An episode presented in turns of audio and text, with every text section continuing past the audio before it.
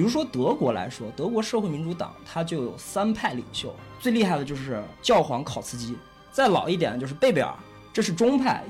右派就伯恩斯坦，左派非常有名就是卢森堡了。波洛茨基在内战这整个过程中扮演的这一个镇压者的角色，嗯，他镇压镇压了很多不同的声音，他镇压了很多不同的党派势力，镇压了敌人，镇压了异己，也镇压了自己，这是所谓的红色恐怖。佩里安德森也说了，这种革命模式是误读了，有一个误读，这个误读是什么呢？就是俄国革命，它是对封建君主制。或者是这种半封建半资本主义君主制的一种呐喊，是一种革命，真的是革了君主尼古拉二世的命。但实际上呢，西欧是一个不同的局势。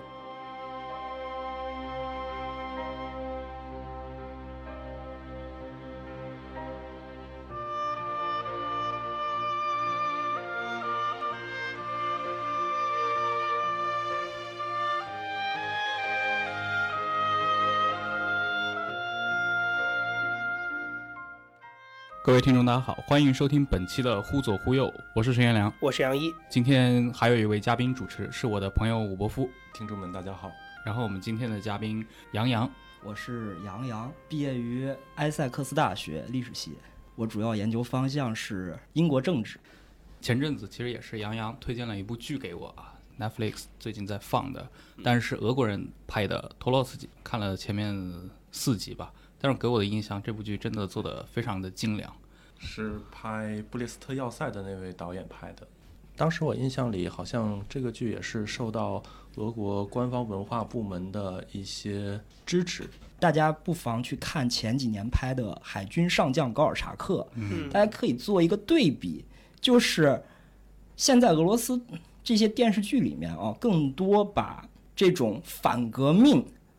突出为一种民族良心，嗯，而对一些革命人物而大加鞭笞。当然，这种电视剧更抓紧观众的这种心弦了。我我其实很好奇啊，就是因为你刚才说到，就是他现在的形象跟几十年前不一样嘛，所以现在的意思是在普京时代的，就是俄罗斯对于自己国家的主流历史的意识是，他觉得那七十年是完全被否定掉了吗？呃，他要跟沙皇那个石头接在一起吗？还是怎么样？普京是这样的，只要是能为他，包括能为民族主义所用的，他都是赞成的。而且普京，普京他这个人就是从苏联 KGB 一步一步成成长起来，成为总统的。对对对。我们不能说他否定了苏联整个的历史，也不能说他完全否认了十月革命，只不过他想嗯挖掘更多历史性的或者的东西来为他自己的政权来做服务。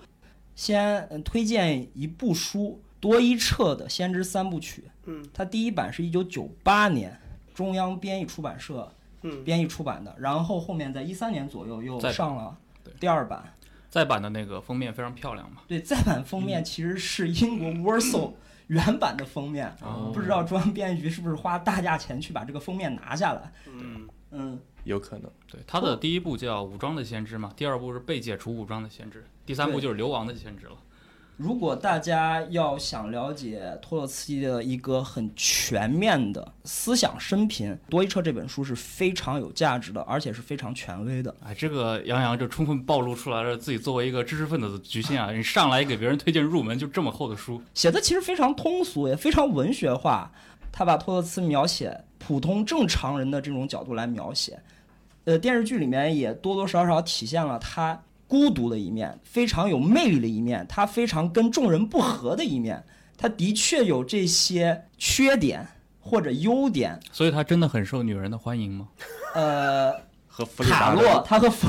弗里达卡洛是很多人是说过有过一段情的。话说回来，他的这种思想怎么来说吧，在现在看来是很带有一种异端性的。他其实，在一九零三年之后，跟列宁有着长达十四年的分歧。呃，俄国马克思主义的传播者，最早的传播者是普列汉诺夫，他们办了一个刊物，因为革命者一定要有一个刊物来发声，当时叫《火星报》。《火星报》的编委，按照现在说法非常大咖啦，有马尔托夫，有列宁，有普列汉诺夫，呃，有查苏里奇，还有阿克雪里罗德，这都是几位大牛，马克思主义大牛。但是呢，列宁在零三年大会的时候提出，把查苏里奇，查苏里奇就是给马克思写信的那位非常著名的俄国马克思主义战斗性的女性，和阿克雪里罗德踢出所谓《火星报》的编辑部。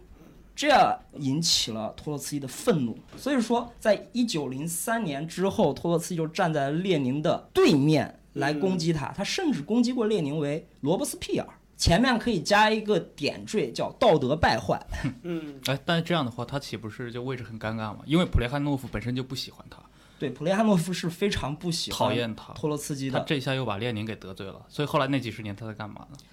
啊，这几十年他。一部分他跟马尔托夫关系嗯也比较好，所以说在当时布孟呃孟什维克和布尔什维克分裂之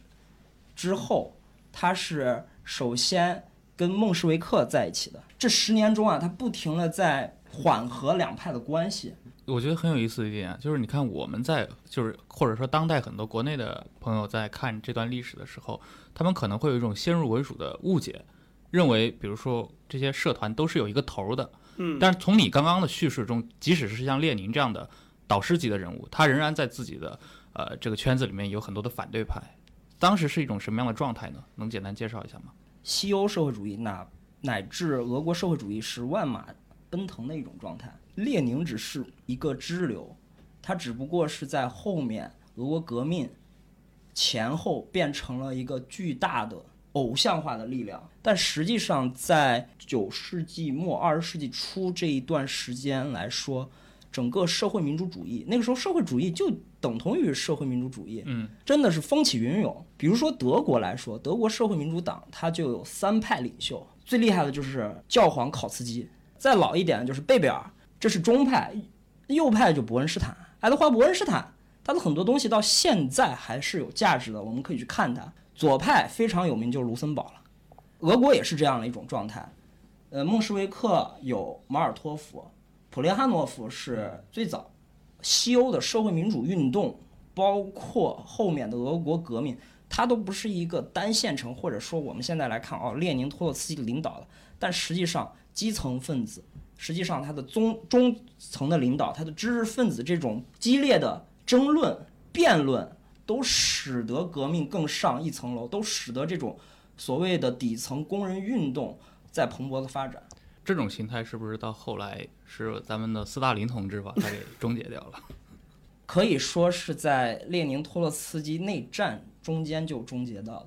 这个东西跟整个内战，列宁托洛茨基对内战的这种危险的估计是有关系的。我个人认为是这样的。所以说后面有了塔朗施塔德。后面有了这种党禁，所以说更多的这种党内民主的气氛，或者更多的这种党派民主的气氛，就慢慢的消失了。你包括孟什维克、社会革命党，这些都变成了非法的政治团体。所以说，间接上帮助斯大林登上权力之巅。嗯，托洛茨基他整个还是一个国际主义者，因为他。不断革命论是建立在世界革命的这个前提下，而俄国只是第一步，这是他最重要、最重要的一个理论之一。所以，他后来跟斯大林的矛盾是不是也是因为，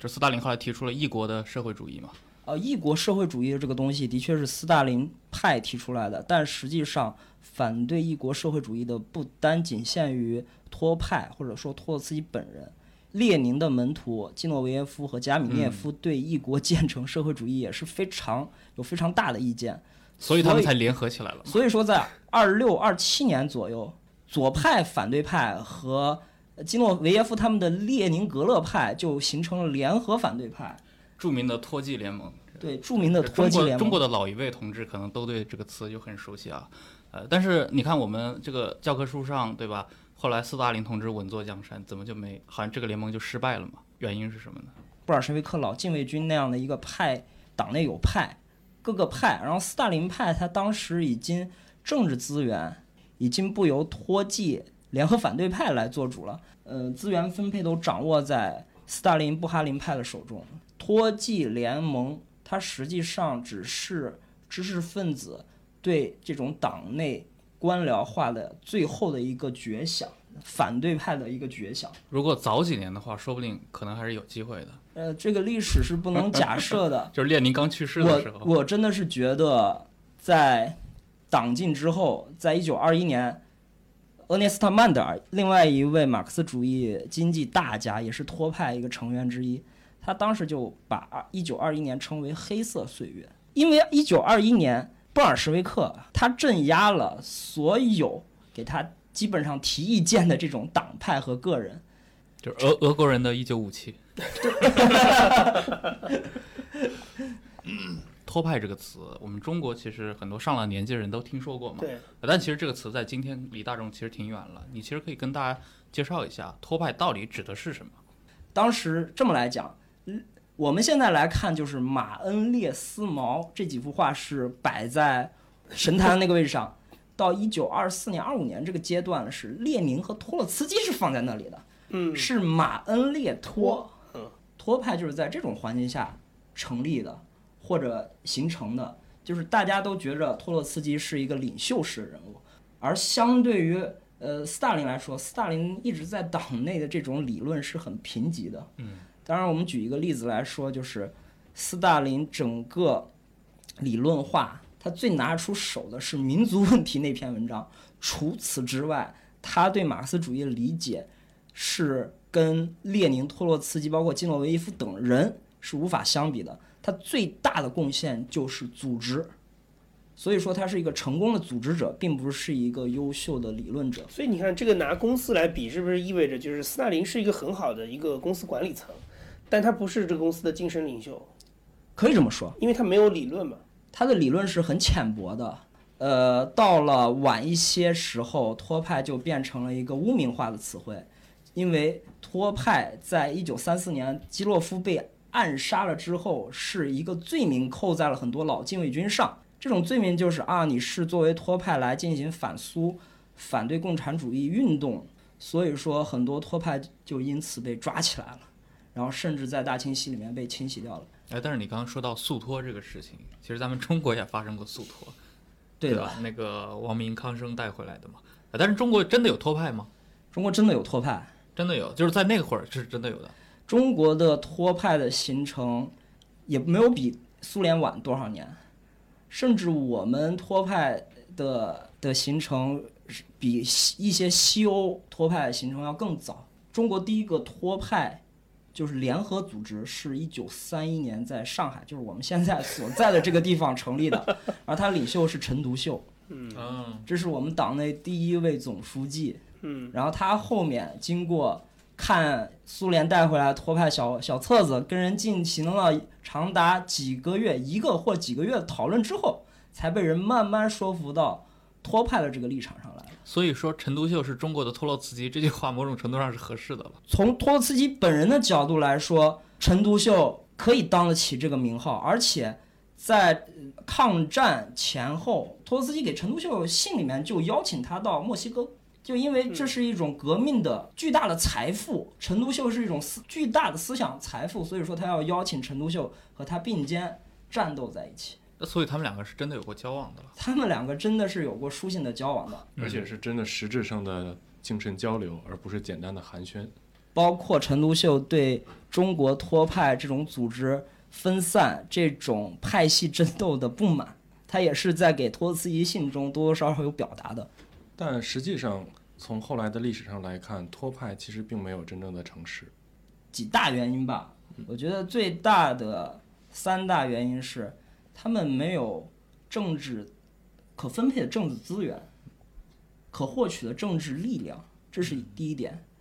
第二点是派系斗争过于严重，因为他们比较倡导一种民主讨论，这种辩论的环境。但是呢，放回战时来看，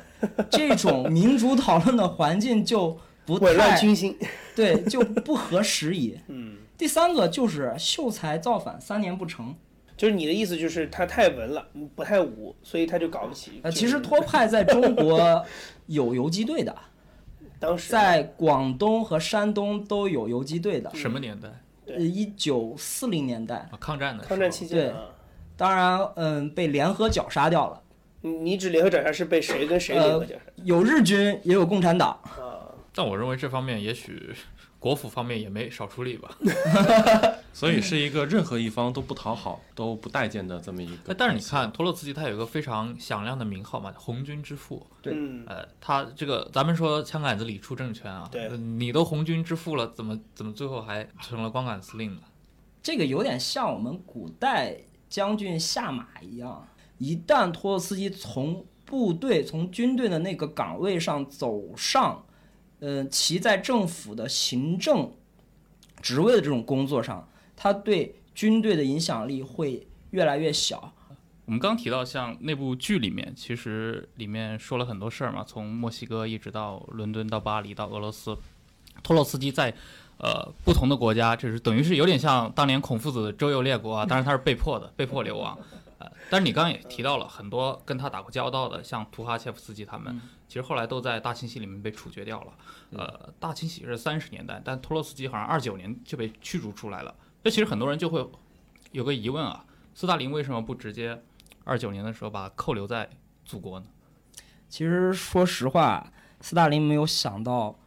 十年之后的这些后果，就是怎么来说五，也可以说五年之后，因为三四年基洛夫被暗杀，所以说才有了四零年的刺杀。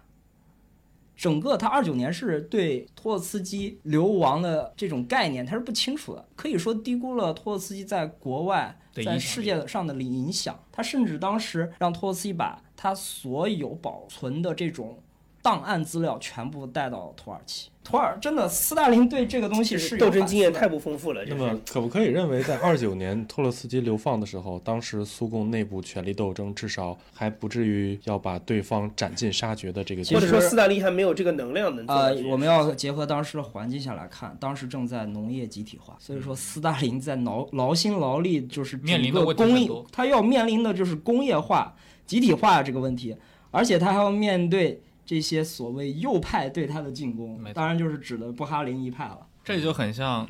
前四次围剿时代的委员长，是吧？他的主要矛盾其实有很多，嗯，这这只是可能排到第五、第六顺位的一件事儿。你看啊，好像斯大林同志马上就后悔了，二九年流放托洛茨基，但是刺杀托洛茨基的那个小组三一年就成立了，所以是不是他很快也就意识到托洛茨基其实远比他想象的能量更强大，还是说托洛茨基真的就在国外干了一点什么事儿，刺激到他了呢？只要托洛茨基不死，他一直是一个偶像化存在、这种符号化存在的体，他对整个苏联内政的发展和苏联外交上的政策是有影响的。间接上来讲，托洛茨基还是在把他的呃思想、他的观念，通过这些投降分子或者通过一些知识分子，在这种所谓的大转变时期来运作的，包括这种集体化，当然又是不一样的。众所周知啊，这个所谓的集体化造成了苏联的饥荒。俄国农民有一个习惯，要狂欢。他要在这种决死挣扎之前吃光所有的食物，而托洛茨基他是默认这种血腥的，但实际上他是又在他的核心理念里面，他又不支持这种血腥，那他的理念到底是什么呢？比如说经济政策上，他是要求一种民主的、渐进的推进的这种集体化，要去跟农民赎买、谈判、合作，进入到集体化，而不是是台湾的土改嘛？哎，但是你而但但这是符合那个，因为你刚才他说经典社会主义，这是这是经典马克思主义的嘛？就他这套想法听起来好渐进像的集体对化啊，赎买啊，这是感觉有很多资本运作在里面，这个是经典的马克思主义的想法吗？马克思只是提供了一个规划，并不是说我们所有东西都可以在老马的原著中所找到的，他只是给我们提供了一个宏大的纲领性的东西，嗯而具体的东西怎么来讲？你比如说啊，饿死多少人，或者苏联、乌克兰饿死多少人，这个是马克思主义的罪过。我觉得这个说法是不准确的。你要放在具体的历史环境下来看这种历史现象的发生，而不是说哦把它纠结到原教旨的某一个经典的纲领里面说哦马克思说过这句话。其实很多人就是把这个东西太教条主义，太教条主义了，或者是呃怎么来说妖魔化这个东西。哎，但是你看啊，你刚说到这个，其实就是其实老马当年写的，他是在那个时代嘛，嗯，十九世纪中叶他写的这些东西，你刚才说到了，其实很多时候只是他的只言片语被后来的人们，过分解读，但是我们看到产生最大破坏力的还是那些占据着关键职位的人，他们来解读，对对吧？其实我们普通人解读无非就是发几个帖子嘛。但是斯大林同志同同志来解读，那就不一样了。变成国家政策了。其实还是我认为那观点，你拥有对政治、经济资源的分配的主导权，你就可以，也不是说为所欲为，你可以做成很多别人常人所做不成的事情。所以说，我们呃像您说的这样的一个情况，我们可以关注联共部简明教程这样一部书的诞生，它就说明很说明问题了。而且，联共部简明教程对中共在延安时期也是有非常重要的影响。这本书它是什么哪个年代产生的？二十世纪三十年代官方出的吗？官方出版的教科书，全名是叫呃，联共部简明党史教程。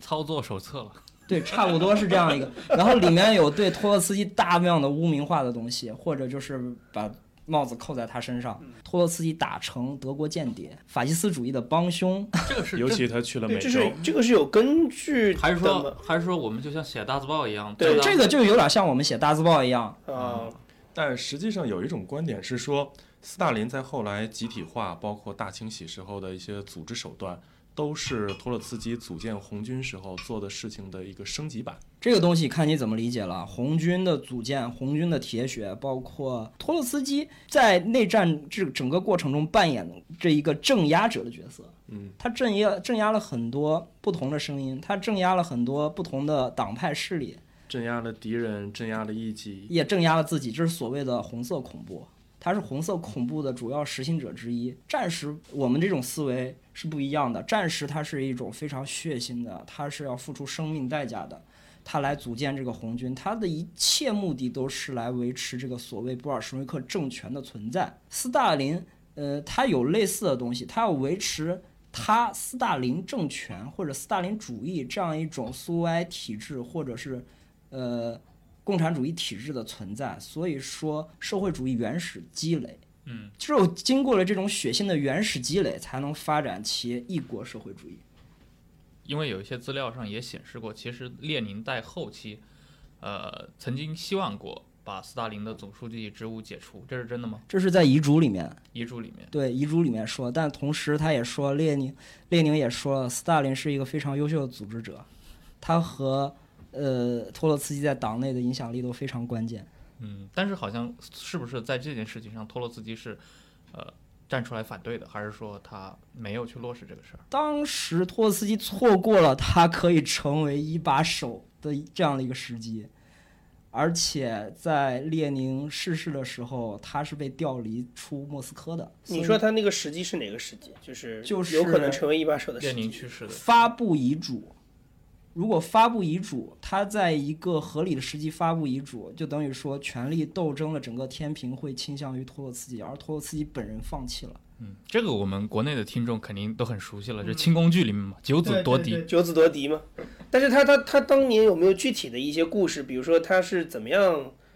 放弃的他他当年为什么？为什么会放弃？这个你们史学界我觉得这个跟他个人的性格和他在党位的地位有关系，啊，因为他本来就是一个比较高傲的、比较无理的、比较孤独的这样一个人格，而且他跟老禁卫军的关系处的都不是很好。举一个例子，一九一七年革命的时候，他就非常觉得我十月革命一定要打响，但相反，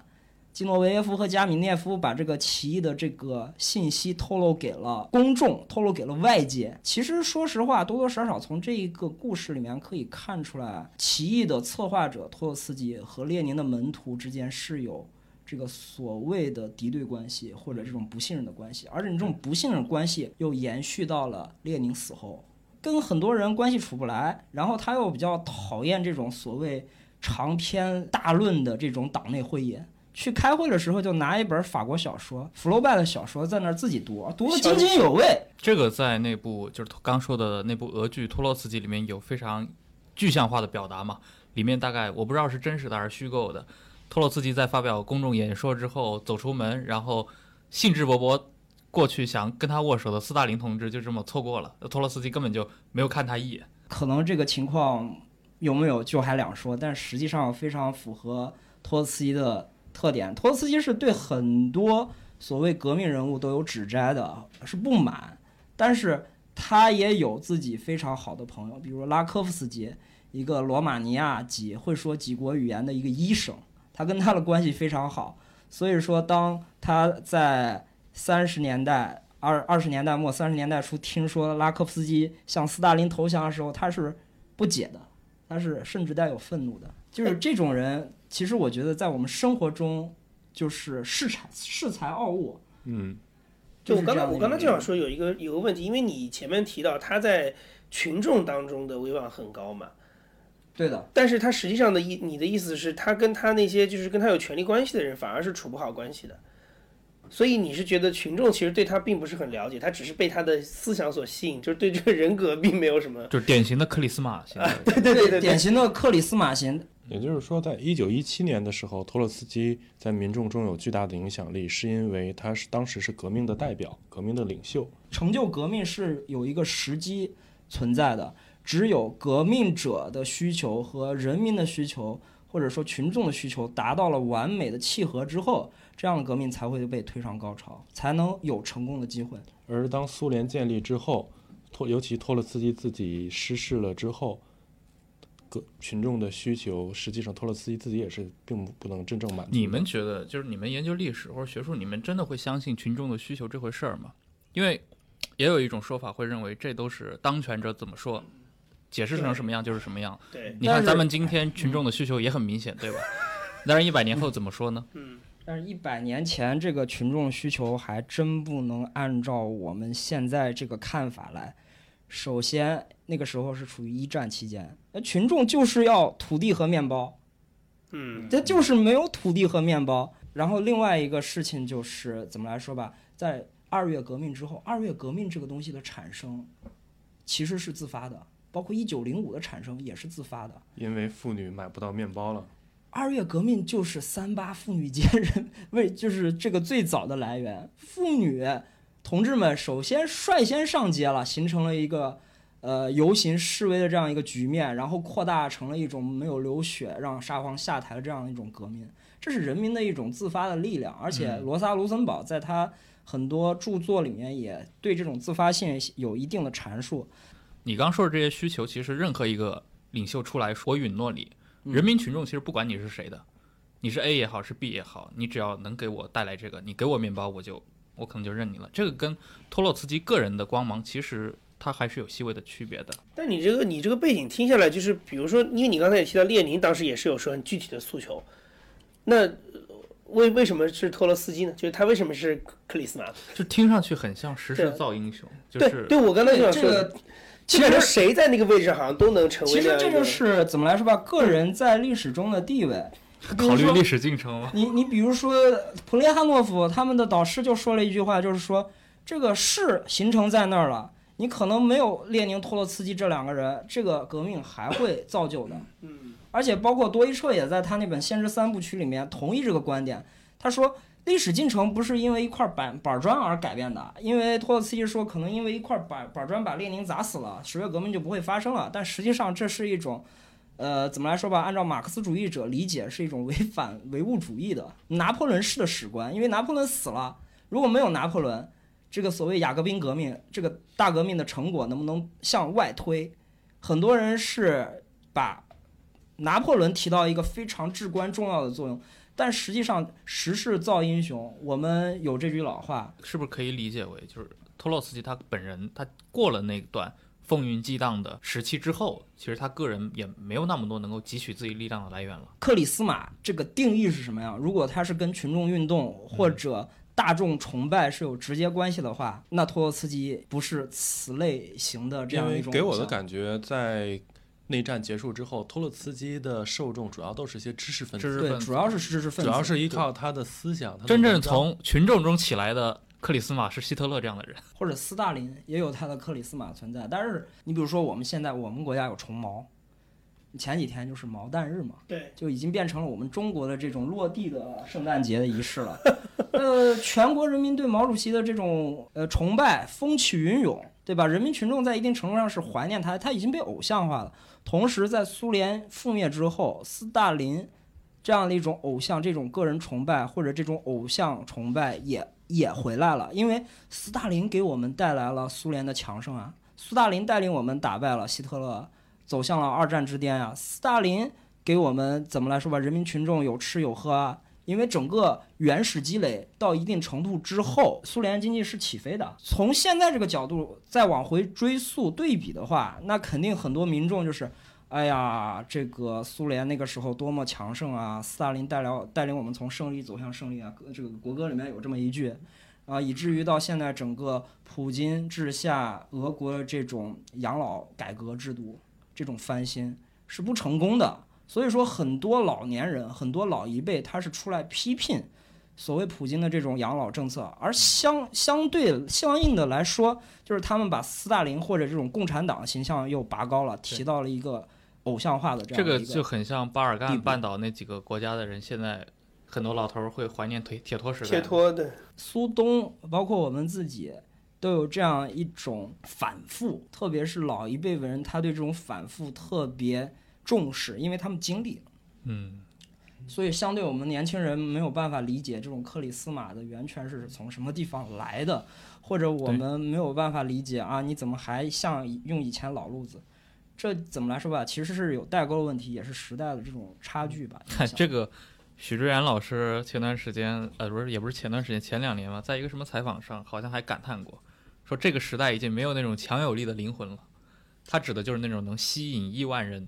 的目光的那种灵魂，可能就是指的就是类似于像托洛斯基、像啊这样的一批人。他们在二十世纪，这种人其实出现的还是蛮多的。嗯，也可以说托派有一些草根运动，它其实还是知识分子在做，它还是知识分子范围内的，而且包括怎么来说吧，就像我们刚才说了，工人阶级或者普普罗大众，他这个意识在一定程度上被一些多多少少虚幻的东西或者这种现实的东西所。呃，怎么来说吧，遮挡了，或者是他就是不会去了解这些东西。第二个就是托洛茨基他的主张的确很复杂，嗯，你除了知识分子来说，你说你作为一个呃码农你码农，你你会对托斯基这些东西感感感兴趣吗？我觉得呃很少会这样，相反是一些文学家呀、嗯作者呀、思想家呀、呃政论家，他会对这个闲东西感闲的兴趣。比较 或者说闲的人。本来就是对政治观点非常敏感、非常感兴趣嗯，的这些人，否则的话，他们也很难去理解。然后可能会，因为我想的是，会不会对于绝大多数心里比较倾向共产主义的人，但是他们知道了苏联在国内，包括在东欧国家的一些行为之后，他们对苏联幻灭了。但他们自己又想要找到一个可以依托的共产主义的这么一个思想资源，所以就找到了托派。到了托派里面去。其实也不是仅托派一家，这个怎么来说吧？托派也是阿米巴，然后这个整个左翼、马克思主义，包括进步左翼，它也是阿米巴虫这样一种繁衍。所以说，当时法兰克福学派也流行一时，在到了法国就变成阿尔都塞这种结构学派。新英国就是这种所谓呃爱德华汤普森，他们当时搞了一个新左评论，当时很多思潮都在那个评论里面，就是这本小册子，像 journal 期刊里面有所阐述。这完全就成了知识分子之间的游戏了嘛？对我，我其实刚才很好奇一个事情，就是你这样子说下来的话，是不是意味着所有这种，因为你刚才讲知识分子喜欢，是因为知识分子有闲工夫能理解这个事情，所以是不是不走群众路线的派系，确实在客观上来讲是很难成功的？我不知道你怎么想的，就是是不是也跟时过境迁的关系？革命的年代已经过去了。对，你看，现在有一些新的问题出来了。我们所有局势动荡的地区，人们关心的其实是更多是一种种族呃民族主义。对，就他的那个他的思想已经解决不了这些问题了。呃，佩里安德森在他一九八三年一本小册子叫呃《沿着历史唯物主义的轨迹》这种小册子里面，他说了一句话，他说托派的主张，他的这些个运动，它主要是基于对一九一七年的这种回声，他的思考，他的反应，他觉得这是一个模模型，或者这是一种模式需要再造的模式。但是呢，佩里安德森也说了，这种革命模式是误读了，有一个误读，这个误读是什么呢？就是俄国革命，它是对封建君主制，或者是这种半封建半资本主义君主制的一种呐喊，是一种革命，真的是革了君主尼古拉二世的命。但实际上呢，西欧是一个不同的局势。这个不同的局势是什么呢？是他长期的这种资本主义代议制，跟俄国当年一九一七情况是完全不同的。嗯，而在这种代议制里面，你要有新的模式，才能把一些所谓的左翼运动或者是其他的运动做成做的比较成功。而托派恰恰忽略了很多现实的局势，相反把教教条的东西拿出来，一而再再而三的讲。托洛茨基的死亡，这也是一个非常戏剧性的一件事情。因为确实死的在一个非常重大的事件当中嘛，第二次世界大战，几乎二十世纪一半的伟人都在那个时代登台了，所以他的死在当时是一件很大的事儿吗？还是说其实当时已经对，就就被人已经淡忘了，在墨西哥还是一件挺大的事情，是被当成一个这种什么因？因为他出殡的时候，还是有很多墨西哥人上街进行吊唁的，因为所以说你看他的影响力可想而知。关键是他在一个战争 状态下，所以说这件大新闻也变得不是头条了。嗯，在一九四零年八月二十号之前，可能大概在五月份的时候，就对对他的住宅有过一次扫扫射，就像那个电视剧里面也有这个情节，对，有这个情节。他近乎像神迹一样的，完全没了对，没有中一颗子弹。他们当时躲在了床底下，呃把这个也有一种说法，就是斯大林派刚开始就是示威的，就主要就是射墙，所以说他们没有顾及到射到其他地方，而且他们的主要目标就是托洛茨基那个房子，没有说他的警卫啊什么之类的。然后再往前呢，这个所谓的刺杀者，化名叫雅克松，真名叫梅尔卡德尔。这个梅尔卡德尔他是西班牙一个共产主义女共产主义者的儿子，嗯，当时就其实怎么来说吧，格别乌已经渗透在所谓西欧，包括墨西哥托派组织里面非常久了，而且托洛茨基的大儿子廖瓦，嗯。就是因为这种所谓的间谍渗透，在医院丧了命，应该是死于他最好的朋友，其实是一个隔别屋的间谍。实际上，那个雅克松就是这个梅尔卡德尔，也是通过托派组织里面的人带进引荐给托洛茨基的。哎嗯，你觉得比如说四零年这次刺杀跟当时苏联的所处的那个国际环境有关系吗？因为你看啊，已经瓜分波兰了，然后他跟纳粹有，就是斯大林可能处在个人名誉最糟糕的时代。对，因为当时托派里面有个分裂，就是三九年瓜分波兰了之后，整个托派组织有一次大震荡。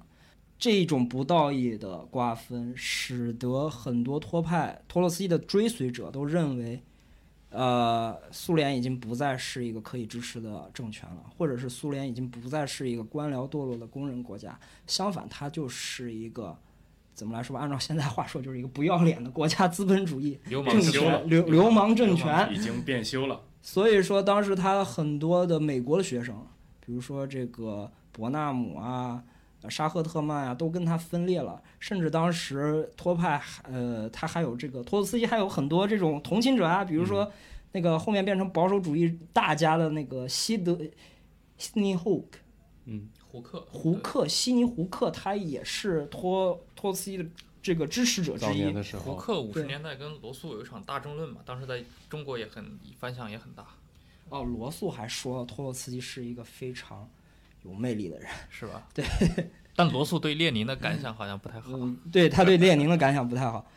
呃，实际上就是格别乌在不断的渗透托派组织，渗透在托洛茨基身边。所以说，四零年的这种刺杀显显而易见，对吧？它是一种必然的东西。当当天早晨，托洛茨基就是按点儿起床，吃了早饭，然后去写作他的斯大林。他斯大林那本书，很多人说很糟糕，因为他把很多那种呃个人的情绪放在那本书里，斯大林评对整个对斯大林评传，对斯大林这种控诉。然后这个梅尔卡德尔雅克松去求见他了，求见的时候非常颤抖，就是他非常紧张，就跟我刚开始在这儿说话一样，非常紧张。哎呦，检查一下这带兵追了，这 所以说呢，他当时就显得，然后托洛斯基看出来了，托洛斯基看出来他的紧张，然后就质问你在干什么，你要做什么。凶手这个时候就展露出了自己的真容的一面拿出来了，对，把冰糕拿出来了，刺向托洛斯基的这个大脑。后脑。对，那当时这托洛斯基在医院待了一天之后去世了，然后解解剖的结果是托洛茨基的心脏和大脑大的都异于常人，这有点像那个《三国演义》最后一段儿，呃姜姜维维的那个心被掏出来了之后，说这个胆胆大如斗这胆大如斗那种感觉。啊，这就是他整个生命最后的轨迹，而且特别有这种宿命性的时刻是，在他被刺杀之前大概一个月的时候，他已经把遗嘱写好了，嗯，就是他感受到这种死亡的来临，所以他的遗嘱里面写了一些什么东西呢？非常文学性的东西，主要是没有什么实质性的。主要是献给他的妻子 啊，娜塔娜塔莉亚。所以跟什么孙总理去世的时候，什么同志仍需努力，嗯，那不一，样。他就非常，他就是说，呃，一种对人类前景的畅想，然后为之不断奋斗。最后还是暴露了一个知知识分子他。其实就一直是，他真的怎么来说吧，呃，其实托拉分子从那个时候到现在来看，都一直有魅力。很多不管是托洛茨基本人，还是一些中国的托洛茨基，比如说王凡希、郑超林，早期中共的这些，呃，郑超林是组织部的部长，然后王凡熙一直跟着周恩来手底下做，他们都非常有才华。那托洛茨基刚开始就是对艺术是个票友，后面成了一个职业的票友。他那本《文学与革命》是很多文学类评论这个专业的必读的一本书。然后另外这些托洛茨基分子啊，也就是会绘画啊，会作诗啊，翻译非常好啊，嗯也难怪会跟弗里达有绯闻。整个艺术家这个联，当时艺术家这个先锋派超现实主义是要建立一个同盟的，有博鲁东赞，还有这个呃卡洛的丈夫嗯，里埃拉，他们是要建立一个宣言。这个宣言其实还是在支持托洛茨基，而托洛茨基又对这个他一直对先锋派，他对这种现未来主义，包括超现实主义是有非常大的兴趣的。所以说他在他的艺术。呃，造诣也是在一定程度上，我们大家可以去看的。他那些文学文艺的评论也是非常有价值的。天生的就很左的嘛，而我们毕加索啊党员。嗯，而我们看托洛茨基的艺术审美跟斯大林的艺术审美也是截然不同的。现实主义和未来主义。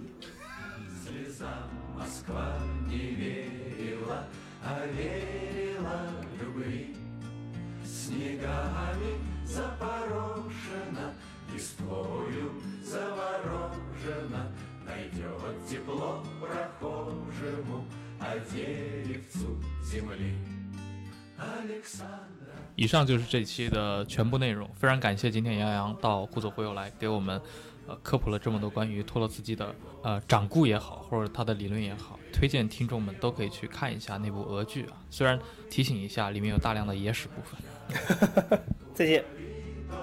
Все печали, вот и стало обручальным нам садовое кольцо. Москву рябины красили, дубы стояли князями, но не они, а ясени без спросу росли. Москва не зря надеется, что вся в листу оденется. Москва найдет для девица хоть краешек земли. Александра, Александра, что там бьется перед нами? Это ясень семенами крутит вальс над мостовой. Ясень с видом деревенским приобщился к вальсам венским. Он пробьется, Александра, он надышится Москвой. Москва тревог не прятала, Москва видала всякое, но беды все и горести склонялись перед ней. Любовь Москвы не быстрая, но верная и чистая, поскольку материнская любовь других сильней. Александра, Александра, что там вьется перед нами? Это ясень семенами Крутит вальс над мостовой Ясен с видом деревенским Приобщился к вальсам ленским Он пробьется,